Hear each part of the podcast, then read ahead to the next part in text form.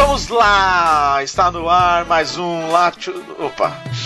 Mais um Nachos Livres. Latios não. Estamos hoje aqui com Gustavo Logoboni. Yo, e aí galera? Alex Fábio Custódio. Eu. E o Guilherme Castilho. Fala aí, mano.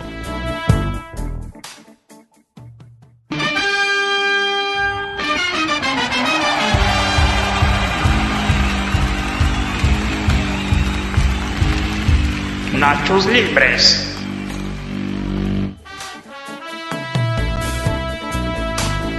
Então é isso aí. Hoje cada um dos nossos queridos bacharéis aqui presentes trouxe um tema, alguma coisa que viu de interessante, ou mesmo alguma coisa que está curtindo aí, de, de, jogar, de assistir, sei lá do que for. A gente vai comentar aqui um pouquinho, beleza? Rapidinho. É, Gustavo, qual é a sua, seu grande, sua grande, sei lá, seu grande tema, sei lá, qualquer coisa aí. Nossa, cara, assim, de repente, que surpresa. É. Não, não foi isso que a gente combinou, cara, Bate nos pronto. backstages aí, velho. Bate Tá pronto, vendo? vamos lá. Caramba, fiquei até confuso agora. Tá, é. Cara, queria indicar então um, um livro pra galera aí. Vamos começar aí espiritual. Queria indicar um livro que eu li recentemente, que é o livro Caridade e seus frutos, do Jonathan Edwards. Você só lê esse cara, né, cara? É, eu gosto do. É o, o J. Ed, eu chamo ele de J. Ed. Amigo, né? É o brother. Pro, Ah, então, pros assim, íntimos, né? É pros íntimos. É, cara, assim, é um livro bem interessante. Na verdade, é uma compilação de pregações do Jonathan Edwards, né? Uma série de pregações dele. É um livro bem conhecido até assim. Só que é, a edição que eu li é uma edição nova que foi lançada pela Fiel, né? Que é a, a editora que costuma lançar esse tipo de autor aqui no Brasil. E basicamente, é, o livro é exatamente o que, o que o título diz é um estudo sobre o amor cristão ou é, a caridade, né? Que ele até explica lá no livro tal, que para quem não sabe, caridade é, é a palavra latina para é, amor cristão, né? Que no grego acho que seria ágape, né? Se não me engano. É que tipo assim, é aquela parada que o que até o C.S. Lewis comenta bastante nos livros dele, acho que no Cristianismo Princípios ele tem ele gasta um bom tempo explicando isso que é o sentido da, da- das palavras, né, que muda conforme vai passando o tempo e às vezes ela fica até meio descaracterizada do sentido original dela. E aconteceu um pouco isso com a palavra caridade, né? Hoje em dia, quando a gente fala caridade, a gente pensa em, em doação, né? Fazer uma caridade, vou doar um pão com mortadela ali pro cara. É fazer um favor, né? Tipo, sei lá. Fazer um favor, uma caridade. Mas o sentido original da palavra não é esse, né? A palavra original é o amor mesmo, é o amor cristão, o amor de Cristo, né? Eu não sou teólogo assim, não consigo definir bem a parada, mas no o, esse livro, né? Ele toma como base é, aquela passagem de Coríntios que fala que que ah vou lhe mostrar o caminho mais perfeito ainda, que é o amor, né? Por mais que eu fale a língua dos homens e dos anjos, Coríntios. se eu não tiver 1 amor, Coríntios 13, de, né? de nada me 1 servirá. 13. Isso, Isso. exato. Aquela música do Renato Russo lá, né? Crente, mano. Saber se de cor. É. Escrito por Renato Russo, né? É, então. É quase uma análise da música do Legião Urbana o livro, né? Se você for ver bem assim. Baseado. É, exatamente. É, Não, mentira, não é Mas na, na é- Bíblia, viu? mas- Somos crentes. é então Gustavo, é bem e- interessante. Oi. Só para o nosso ouvinte ficar inteirado, cada capítulo então é uma das mensagens que foram formando esse grupo de mensagens baseado nesse texto. Sim, então, é porque assim, o Jonathan Edwards, ele é um, um pastor, teólogo, filósofo americano, puritano, né? Ele é considerado aí, sei lá, o maior filósofo da história dos Estados Unidos. É E- extremamente puritano. Sim. E ele tem aquele método puritano de pregação, né? Que é aquele método que você pega um versículo e você faz uma pregação inteira em cima de um versículo, mas aquela forma que você expõe tudo que a Bíblia fala a respeito daquele versículo, entendeu? Sim. Então ele pega a passagem inteira de Coríntios 13 e ele vai expondo versículo por versículo, entendeu? E ele vai mostrando que a Bíblia inteira fala sobre esse versículo, entende? Então, por exemplo, quando ele fala que por mais que eu fale a língua dos homens e dos anjos, se eu não tiver amor, de nada me serve. Então, tipo, ele pega essa, esse versículo aí e ele vai mostrar por- o que que é falar a língua dos homens e dos anjos Interessante. entendeu? E ele vai explicar por que, que isso não me serve de nada se eu não tiver amor, entendeu? E ele vai fazer isso com toda a passagem de 1 Coríntios. Então, cara, é assim, é, uma- é- é até impressionante, assim, a, a, a claridade lógica que ele usa. Ele é um cara, assim, com uma mente excepcional. E você conseguiria pegar essa, esse livro dele e você vê claramente uma estrutura lógica que ele montou na cabeça dele e pregou depois, entendeu? Tipo, de tópicos e subtópicos, assim, sabe? E, qual- e qual editora que, que foi publicado, você sabe? É, foi a Fiel, A Fiel, você cara. falou, é verdade. No Brasil, De Fiel, que ano isso. que é? Esse livro? Putz, sei lá, Não, cara. eu digo a edição, né? Eu digo, 1600? esse- eu digo a edição, né, cara? Não, não. É antes da música do Renato. foi escrito, né, cara? um pouco antes, cara. Velho, eu acho que é de 2015, hein? Esse é, foi lançamento do ano passado, eu acho. Deixa eu dar uma googleada aqui, depois eu confirmo pra vocês, velho. Então a gente pode até dizer que é um livro bacana pra quem tem pequenos grupos, quem gosta de estudar. Muito, muito, cara. É um livro ótimo pra, pra grupo de estudo, assim. É, Você pode pegar uma, uma pregação dele, né? E cada capítulo é uma pregação, uma palestra dele. E estu- estudar, cara, estudar fundo, assim. Analisar os textos que ele usa. Porque eu, eu gosto bastante de ler esses puritanos, assim. E há um tempo atrás, é, eu li um livro do John Owen, não sei se vocês conhecem Sim. Que ele é, assim, tipo, também é um teólogo puritano muito hypado, por assim dizer. Que, só que ele é, ele é inglês, né? Britânico. E a galera elogia muito ele, eu nunca tinha lido nada dele. É, e aí eu fui ler um livro dele sobre o Espírito Santo. E eu confesso que eu me decepcionei um pouco, cara, com as referências que ele usa pra se. para pautar os argumentos dele, né? Então, tipo assim, ele fala, ah, porque. Vou dar um exemplo bem, nada a ver assim, ah, o Espírito Santo é muito santo, entendeu? segundo, sei lá, segundo a Pedro 2. Entendeu? Aham. Aí, tipo, eu olhava assim a referência e ia ler segundo a Pedro 2 e falava assim, ah, o céu é azul, entendeu? Tipo, nada a ver com o Espírito Santo. eu falava, pô, velho, tá meio estranho isso aqui, mano. Só que com, com o Edwards isso não acontece, cara. Você vê que, tipo, ele é muito claro e muito preciso na- nas referências e nas citações deles, dele, assim, tipo, a, sei lá, a exegese dele é muito precisa, cara. Achei impressionante isso. Bem legal, velho. Eu recomendo pra galera aí pra ler. Não é um livro caro. Eu acho que ele vale muito. Tá, tô olhando aqui, tá custando 60 reais. É, também não é um Quantas livro barato, né? Mas é, deve ter umas 300 páginas, cara. Ah, então compensa. São assim umas. É, bem umas 11 palestras, assim, cara. É bastante conteúdo. É bem denso, o livro é bem denso. Assim, não, não é. 12 páginas. É, isso é bem grande. Não é, um, não é um devocional, entendeu? É um livro bem denso, mas é muito bom, cara. Recomendo pra galera aí.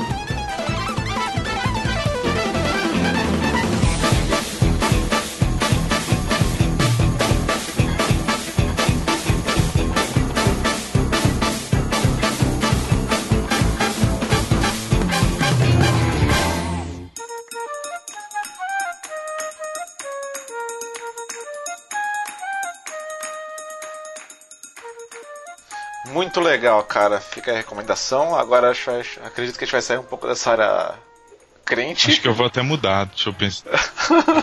Castilho, você mesmo, cara, que tá fugindo aí.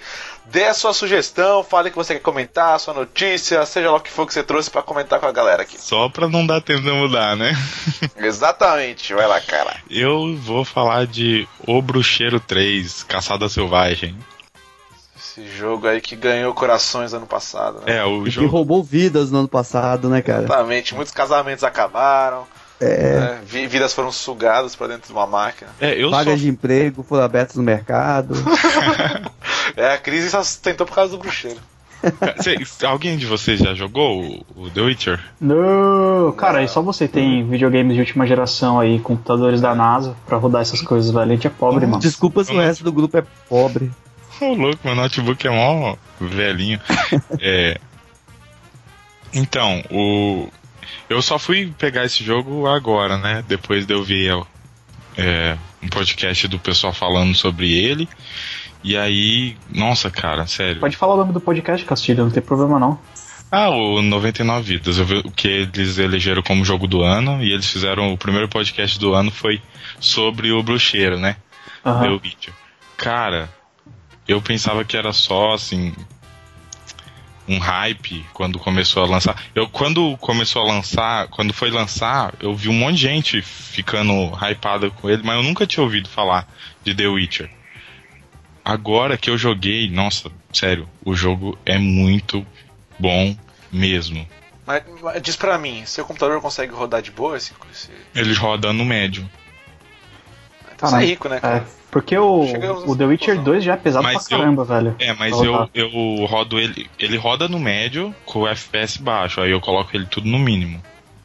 Ah, Eu subo um pouquinho a textura só pra não ficar tão. Mas você você não perde um pouco da experiência, não? Porque assim, quando eu, quando eu comprei o Play 3, né, cara, não faz tanto tempo assim. Eu falei, pô, agora eu vou experimentar um monte de jogo pra poder comprar o Play 4 sem ter perdido nenhum jogo, né? Aí eu fui pensar em comprar, sei lá, Shadow of Mordor, tá ligado? Foi- E tipo, a galera, não, não compra, porque você vai perder a experiência, é pra ser jogado no Play 4, não é pra você jogar no Play 3. Se você jogar no Play 3, você vai perder a experiência. Eu acabei, tipo, não comprando um monte de jogo. Ah, A galera sabe aquela falando, história ah, de não tipo, compro, se você não conhece o bom, se você é ignorante no. no- tipo assim, você não conhece qual que é a totalidade do jogo, jogo só por gameplay, Ah. mesmo assim, não, não é a mesma experiência. Mas pra mim tá servindo pra caramba, cara. E tipo assim, eu sei que eu não tô extraindo o maço do jogo, que eu ainda não consegui fazer o controle pegar, porque o meu controle tá ruim. Jo tô jogando no, no mouse e teclado. Só que ainda assim ele tá bem otimizado. Eu, eu curti bastante. Eu, eu tenho certeza que se eu jogasse ele no, no PS4 ou num computador da NASA, eu ia sentir a diferença. Mas como eu só tô experimentando um jogo assim, pra mim não tá fazendo diferença, porque eu não conheço qual que é o total do jogo, né? aham. é que tipo assim, o Shadow of Mordor que o Eric citou aí, ele tem um problema nas gerações anteriores, o, o- a versão dele pra PS3 e Xbox 360, é que o, o ele não é capado só nos gráficos, né? Ele tem uma feature, É, né? a mecânica core assim, dele que torna o Sim. jogo legal é a capada, né? Que é o sistema Nemesis lá.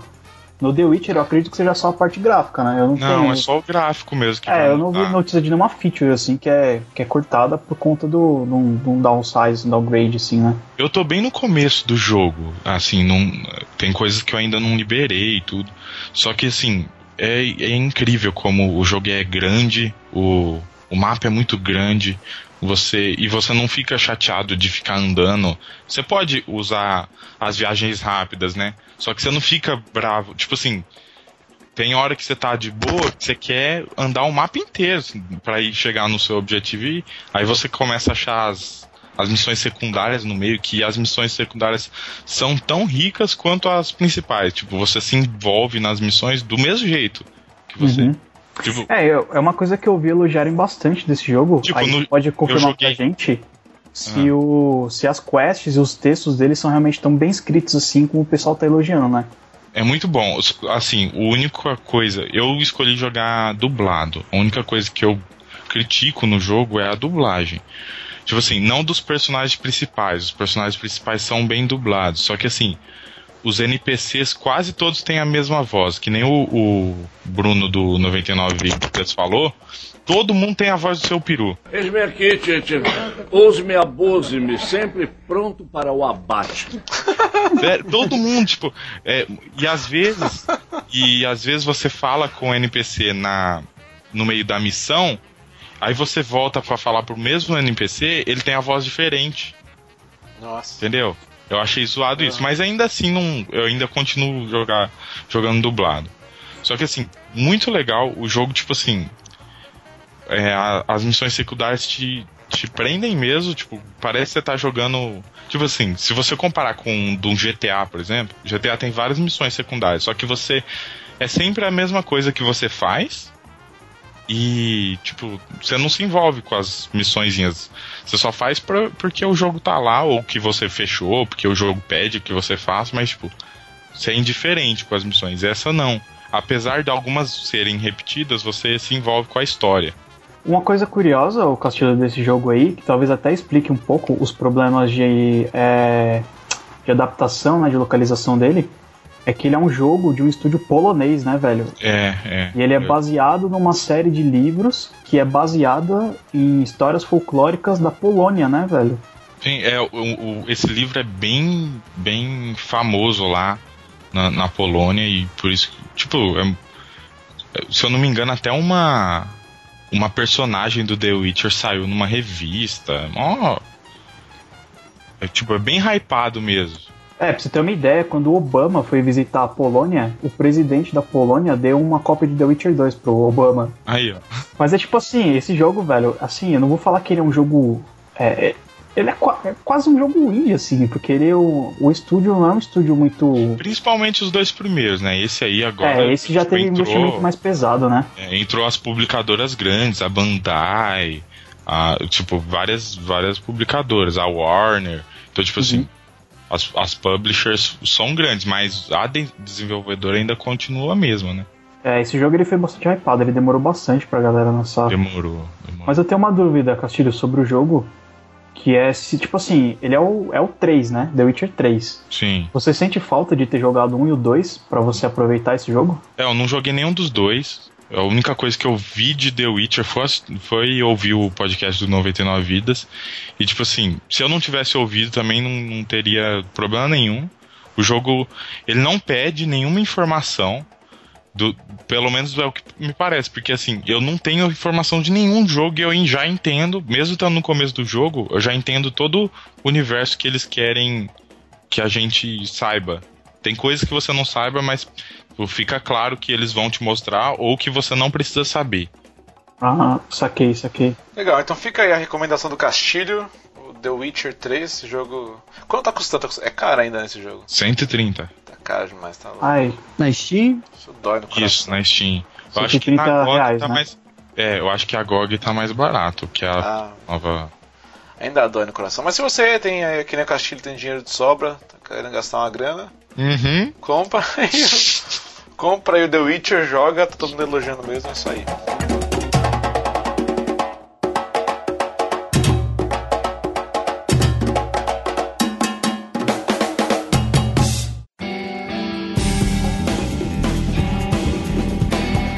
É, Alex, vai lá, meu querido. Bom, a- a minha indicação são de dois livros. E nós vamos falar hoje sobre o universo de Kurgala criado por Afonso Solano. Hoje eu vou indicar o Espadachim de Carvão e o Espadachim de Carvão 2, As Pontes de Purzur. Cara, é assim, o primeiro livro é de 2013. E eu não tive na época do hype. Fizeram, se eu não me engano, fizeram até Nerdcast especial sobre Eu acho que sim. sobre, sobre o- os livros. Eu não tive a curiosidade de ler, mas eu tive. Agora eu tive a oportunidade de pegar os dois livros na mão. E eu vou te falar que eu saí surpreendido da leitura. O Eric, eu sei que o, Le- o Eric já concluiu o primeiro livro, né? Já. É, já comecei o segundo já. Eu, eu também me Tipo assim, eu não sei se eu me surpreendi. Eu, eu acho que eu me decepcionei, viu, cara? Eu, ach- eu esperava mais. eu li o primeiro até metade, mais ou menos, até aquela parte lá, vocês que leram vão saber, é, que ele chega na cidade e o, o espadachim de carvão, né, o personagem principal, e ele conhece ali o que provavelmente vai ser o, o companheiro de aventuras dele lá. Tem uma aventurinha Ah, lá, num- sabe? Vocês devem ter pegado já Uhum. a parte, pra dar spoiler. É, então, mas era logo no começo, então, né, Gustavo? Você É, acho que deu metade do livro. O primeiro livro é curto, cara, não é grande não.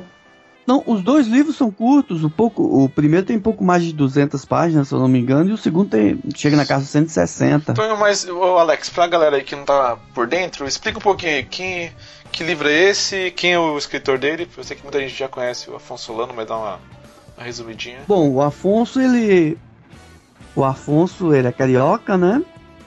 E junto com o Roberto Duque Estrada e hoje o Diogo Braga, eles têm o Matando Robôs Gigantes, né? Que é um, um, dos, um dos podcasts aí que são pioneiros aí, já estão há bastante tempo na estrada. O Afonso, ele é ilustrador, né? Já trabalhou para Globo, trabalhou na Record. E também agora é escritor, e se eu não me engano, agora é editor também. Então está envolvido aí com o trabalho. É um, assim, tem sido um desses novos, o que o pessoal chama de, de novos é, escritores de fantasia no Brasil, né? O Brasil nesses últimos anos tem destacado uma safra muito boa de novos escritores de fantasia. E o Afonso tem feito, é, faz parte dessa safra né, de novos escritores. Em 2013 ele lançou o Espadachim de Carvão. E ano passado ele lançou o segundo livro, né? Que conta a história de Adapak. Que a gente não pode nem entrar muitos, em muitos detalhes sobre o protagonista, porque é, você acaba dando algum spoiler né, do livro. Mas é um mundo de fantasia com criaturas onde um mundo ocupado por pelo menos cinco, seis espécies de criaturas que é, povoam a, a, a, o mundo de Kurgala, né? E desde é, a história dos dois livros envolve criação, envolve é, como os continentes se formaram, envolve todo o misticismo por trás de cada criatura, envolve como as criaturas é, as criaturas de Kurgara se desenvolveram a partir do momento que os quatro deuses, que os quatro que são um, resolveram se afastar um pouquinho da sua criação. E nisso você começa a acompanhar as histórias de Adapak. E o, eu brinquei com o Eric, a gente começou a ler o primeiro livro meio junto, não foi, Eric? Isso. E eu, e eu brinquei com ele que, que a narrativa do Afonso Solano né, tem um pouquinho do que acontece nos episódios do, da série do Arrow, né? Que mostra sempre o que está acontecendo agora. Pelo menos no primeiro livro era assim. Você tinha sempre o que estava acontecendo agora no capítulo e o capítulo seguinte mostra cenas do passado da Adapak. Então não é linear a história do primeiro livro. E no segundo livro ele inovou mais ainda, que você mostra o presente do Adapak e histórias do passado de outros personagens que são apenas citados assim, tem são apenas citados por alto no primeiro livro. Então tá muito bacana isso. Isso isso mostra a criação de um universo, um universo que vai se tornando, pelo menos eu acho que foi isso que me cativou, sabe? Eu eu falei no nosso podcast passado que eu acho bacana quando o universo se, se mostra vivo. É algo muito além do, do protagonista e e isso é algo que o Afonso faz de uma forma maneira. Ele cria o universo dele, ele, mostra coisas que estão muito desprendidas do seu protagonista, né? Apesar que ele vai dando uma dica ali, outra dica acolá. Então, foi algo que me fisgou mesmo. Eu comecei a ler esse livro, li até metade. Não sei se eu não estava muito no, no, na pegada, muito no clima. Acabei não terminando. Mas um, assim, é, eu concordo que a parte assim do lore dele é bem interessante, né? A história quando ele come, começa a contar a história do mundo, a parada dos quatro que são um.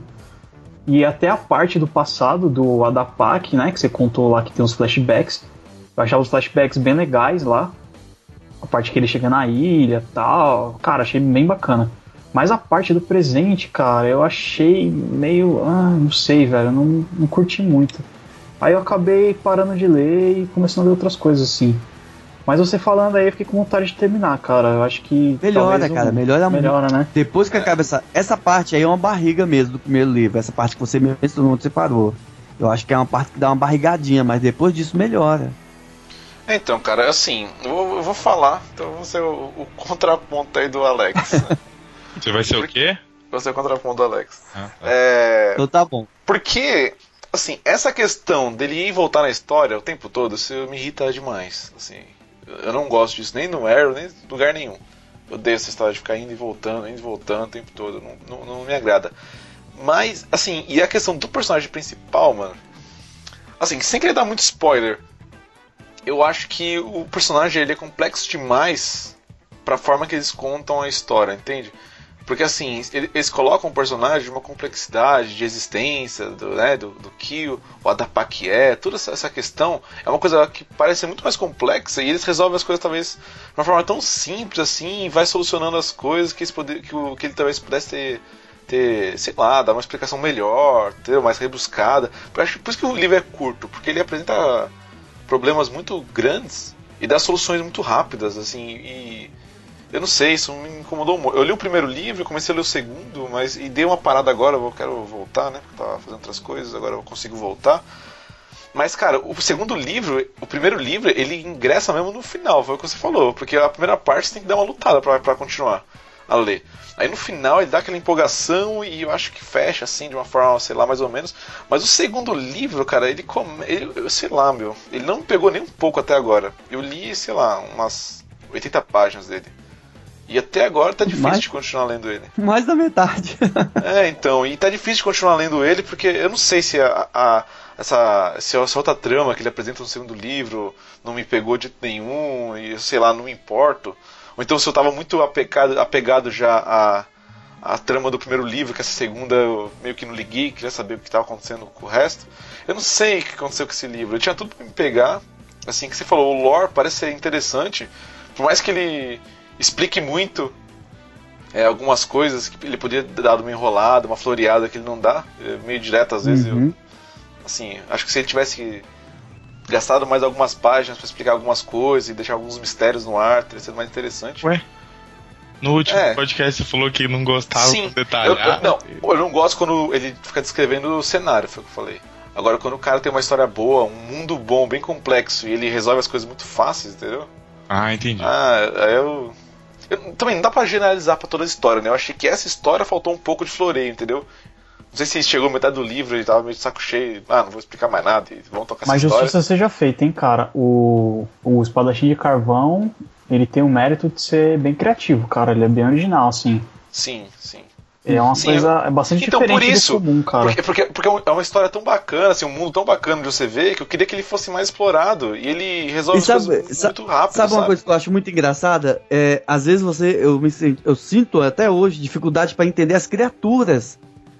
Ah, então, É, eu, fui, eu fui procurar na internet algumas, algumas imagens pra Então, tentar eu, entender fui- eu algumas. tive que buscar algumas ilustrações porque demorou para entender algumas das criaturas com a, o qual ele realmente não é detalhista em algumas coisas e passa batido, sabe? Isso é, isso é muito Star Wars, né? É, ele repete muitas palavras também, eu acho. Assim, eu achei. Tem palavras que pra mim já desgastaram, já ele continua usando. Eu não sei se é uma falha na escrita, ou se eu sou muito implicante também, porque eu vi alguns erros ortográficos no livro também. Deve ser as duas coisas, né? É, os dois. Então, assim. É, porque Mas assim, esse tipo de história, você está acostumado a a ver histórias a lá, sei lá, Tolkien, entendeu? Que é um mundo muito, muito complexo. Aí você pega um livro que tem a pretensão de criar um mundo também para si próprio, e ele não consegue ser tão complexo, ele consegue simplificar, e ainda se encontra erros ainda, se encontra é, é, falhas, então coisas que não são bem explicadas, você tem que ficar se matando para imaginar como o cara tem que ter uma terceira perna, resolveu parar em pé, sei lá. E você tem que ficar procurando. É legal a a questão do procurar, mas você precisa entender isso na história quando você tá lendo. É legal você procurar depois, assim, pra ter uma curiosidade, mas você precisa entender o contexto da história e o que tá acontecendo, né, meu? É. Eu acho que falta um pouco isso, eu não sei.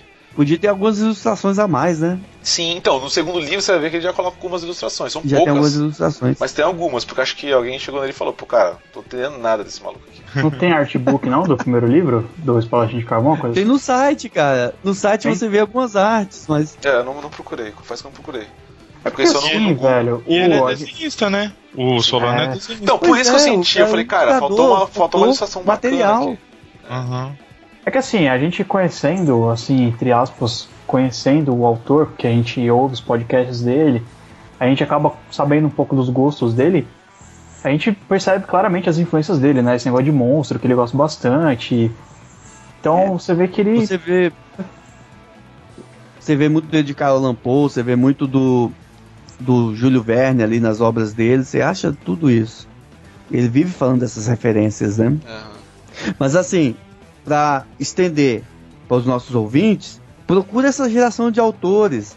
Afonso Solano, quem mais? Daniel Dracon, Leonardo Ah. Leonel Caldela. Leonel Caldela, que. Nossa, o Leonel Caldela faz um trabalho tão bom na, na série Tormenta, no mundo criado lá, lá nos anos. No, no início dos anos 2000, pelo pessoal da, da Dragão Brasil, e o Leonel Caldela expandiu o universo de uma forma tão magnífica. Eduardo Spor, até a Carolina Munhoz também. São Cara, autores nacionais. Ah, tem, Sim, o, tem o livro do, do Leandro Lima, né, também, que é... Olan, Isso, cara, Leandro bom. Lima. Um dos meus preferidos que eu li aí nos últimos tempos. Só queria Eu não- co- corrigir um pouco aí, com- galera, porque você falou Daniel Dracon, é Rafael Dracon. É, Dan- é, Rafael Dracon, isso. Ah, tá por Tem o aí. Barreto também, né, cara? Barreto tem o Filhos do Fim do Mundo, é o próximo da lista pra me ler. É, isso eu não li ainda. Sei nem quem é. Quem que é? O, é o cara do Barreto. cinema com rapadura, cara. Ah, Ah, então, então eu vou cortar essa parte, desculpa.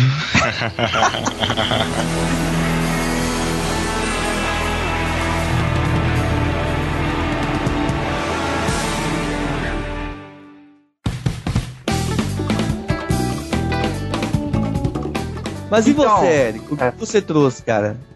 Então, eu não trouxe nenhuma recomendação, não. Eu só queria falar do trailer do Super-Homem, cara. Porque tô esperando pra falar desse trailer faz tempo já. E agora que saiu o trailer. é, saiu o último trailer, parece, e, meu, eu fiquei no hype animal pra esse filme. Cara, apareceu um trailer do, do filme do Batman, só mostrou o Batman nesse trailer. Tudo bem, meu, eu não ligo. Eu sei que o Super-Homem é, tá acima disso aí. É Batman vs Superman, não Superman vs Batman. É, ué. Ah, porque também, né, cara, o Superman já ganhou um filme próprio, né? O Batman Mas, que não é, foi o Batman apresentado. já ganhou seis, Só né? três. Não, né? ah, não nesse universo, né?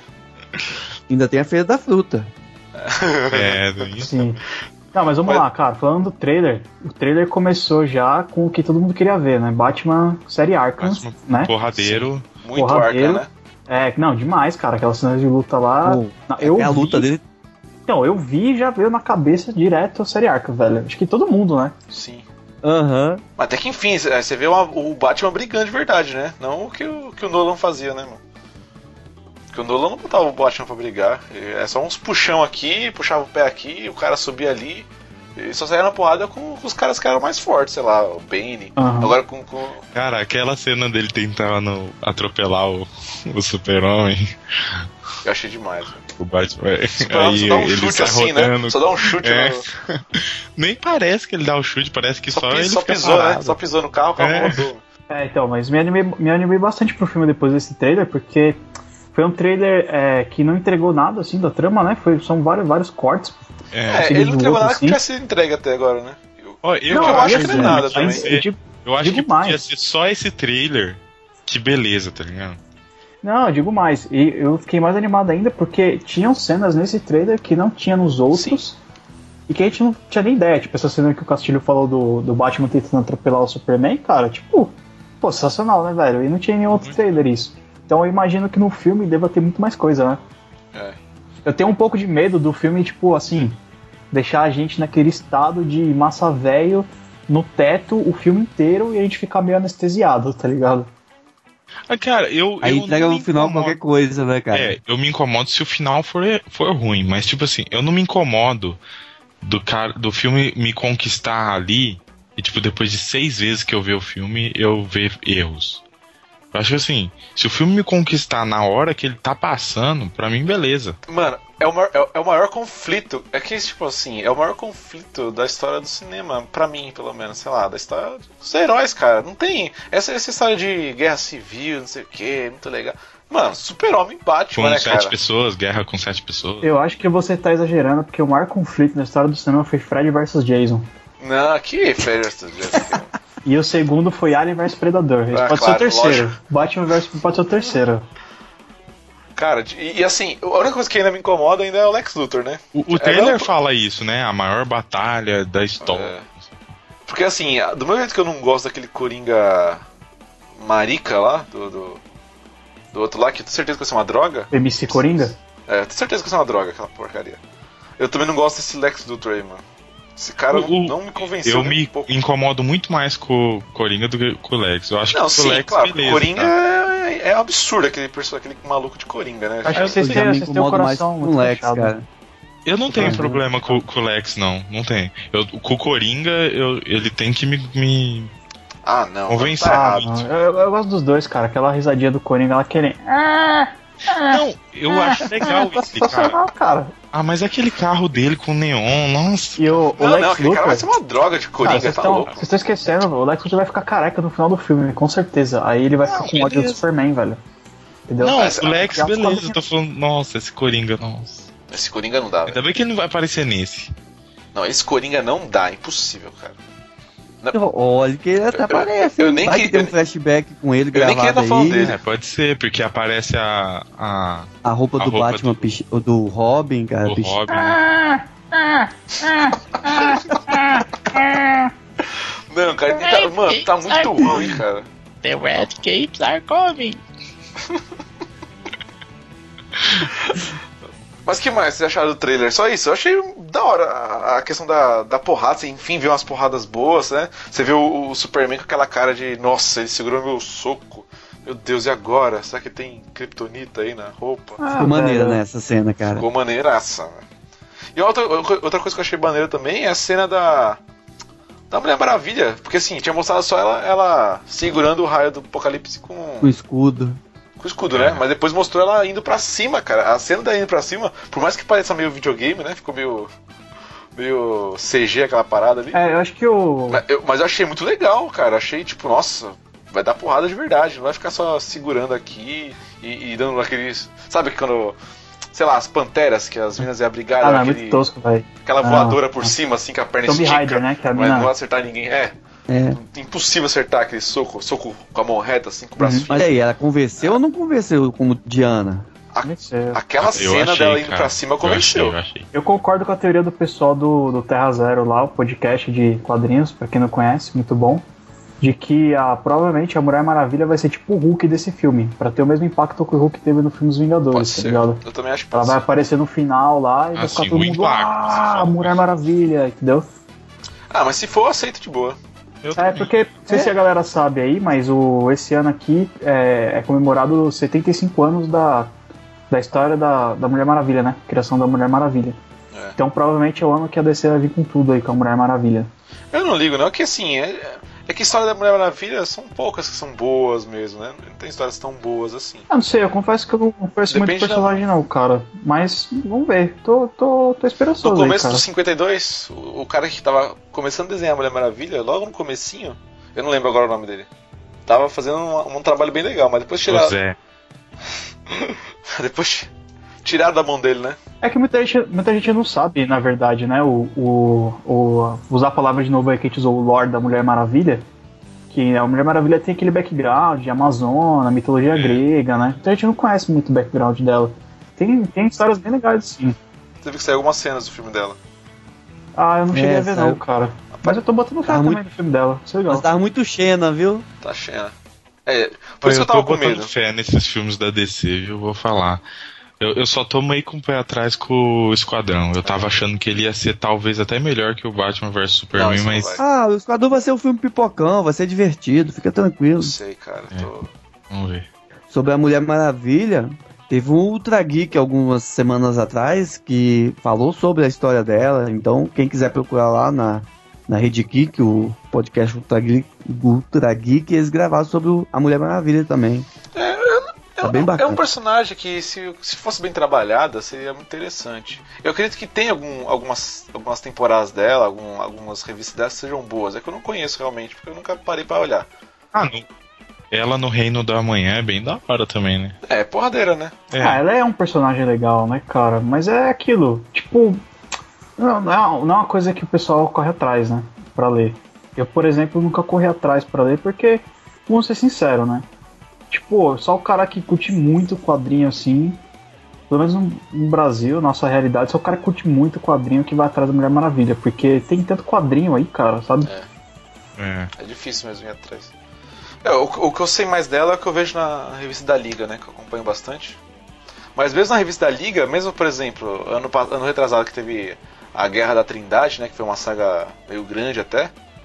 E ela, ela faz parte da Trindade da DC ali. Mesmo ali, ela ficou apagada, cara. E, e assim, e a grande questão talvez seja dela desse filme vai ser, tipo, quem vai ser o par romântico dela, né? Porque nos 952, até o, o presente momento eu acho que ainda é, o par romântico dela é o Superman. Mas eu acredito que, como a gente viu cenas da Lois Lane nesse trailer aí, já não vai ser ele, né?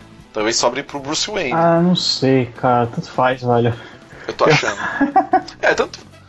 Não é que tanto faz, porque quando você coloca ela como par romântico de um outro herói, normalmente quando ela é par, ela é par romântico de alguém, sempre gera alguma, algum problema. Sei lá, esse cara começa a fazer besteira, mas ela não sabe de que lado fica. Sempre, sei lá, pode, pode gerar algum problema. Eu preferia que ela não fosse par romântico de ninguém, tá ligado? Fosse par romântico dela lá, de um personagem É, eu também. qualquer dela, que nem o Thor é, sabe? O Thor, que tem um par romântico dela, mas ninguém sabe. Quem diria, o Não, Eric no- pregando empoderamento, hein? Não, não é isso. É que eu não quero. Assim, se é pra colocar a, a, a personagem lá que ninguém liga direito, sei lá, faz ela uma história boa. Não, deixa ela presa a esses romances, esses, esse monte de, de problema. Sei lá, esses enlaces românticos que eles colocam. Faz um filme de herói de verdade com ela. Tem Ou ela fazer. Jaqueline solteirona, Lima tá chorando agora, agora. ou ela solteirona mesmo, tipo Amazona, independente. pá. Cara, Não é, é, é problema. DC Comics, faz um negócio direito, cara. Só faz isso. Só fazer um negócio legal pra gente assistir, pra não ficar com raiva, entendeu? Eu não quero ficar com raiva. Ah, porque pegaram um personagem, gastaram não sei quantos minutos de tela com ela pra ela ficar de romance com outro cara, sei lá. Com... Ou então É. gastando o tempo do Batman de, de tela pra ficar de romance com o Batman. Eu não quero isso. Eu quero que seja um filme legal, de porrada. Seja o que a gente viu no trailer, né? Pelos boatos aí, parece que o. o- Vai ser o. O par romântico clássico dela dos quadrinhos, que é o. Steve Rogers. Steve Não, Trevor. Steve Trevor. Rogers. Steve Rogers, cara. Não. Nossa, Peraí, não, não, ainda não. peraí, eu acho que Steve vai Trevor. demorar muito isso pra acontecer É, na história. E a especulação é que seja o, o cara que faz o Capitão Kirk lá, É, né? o- ele, ele já o Chris Pine. apareceu. Ele já apareceu no. Ah, já apareceu? Já. Eu tô meio, meio por Aquelas fora. aí. imagens. Mas do- o problema é que a É. história dele, dele e dela acontece, sei lá. É na Primeira século- Guerra. É na Primeira Guerra É Mundial, tá antes, ligado? né? Então, eu acho que durante esse filme do Superman e Batman, o cara já vai estar. Aham. O cara era jovem na Primeira Guerra, né? Cara, sei lá. Vamos ver. Vamos aguardar pra ver. Aguarde e confie. Eu, tô confiante, Isso. cara. Vai dar Quero- certo, vai ser legal. Tomara. Vai, vai ser louco. Então, já gastamos muito tempo. É... Últimas considerações? Não tem, né? Porque foi um dia de recomendação, não tem. Então, valeu pela audiência aí, quem assistiu, quem ouviu, né? Quem assistiu não. Quem, tá, quem ouviu. Ah, só pra deixar um recadinho, a gente tá com a nossa página no Facebook, né? É, vai ter o link aí no- na postagem, que eu não sei de cor. E agora a gente tá com a nosso perfil no Instagram também. Agora que o o Instagram liberou pra ter mais de um perfil cada pessoa, a gente não precisa mais deslogar nosso perfil pra poder entrar no do Nachos. Agora tem o perfil do Nachos no Instagram. Segue lá, acho que vai ter algumas novidades por lá. Sei lá, algum conteúdo que não tiver por aqui vai aparecer por lá. Acho que vai tentar dar uma bombada por lá, né? Porque ainda é uma mídia que ainda permite que a gente tenha, sei lá, que nosso conteúdo seja disponibilizado pra quem segue de verdade, né? Ao contrário do Facebook. Estamos pensando em algumas ideias maneiras pra usar. É, de qualquer forma, segue lá no, no Instagram. Deixa eu ver qual. Los Nachos Podcast, não é? É, procura lá, Los Nachos Podcast. Se você não achar, procura só Los Nachos, uma hora você acha lá. E segue a gente por lá e Se segue não no for de um restaurante mexicano, é o nosso. É. É, se não for. e é isso aí, muito obrigado e até a próxima. Falou, falou. Falou. Falou, galera.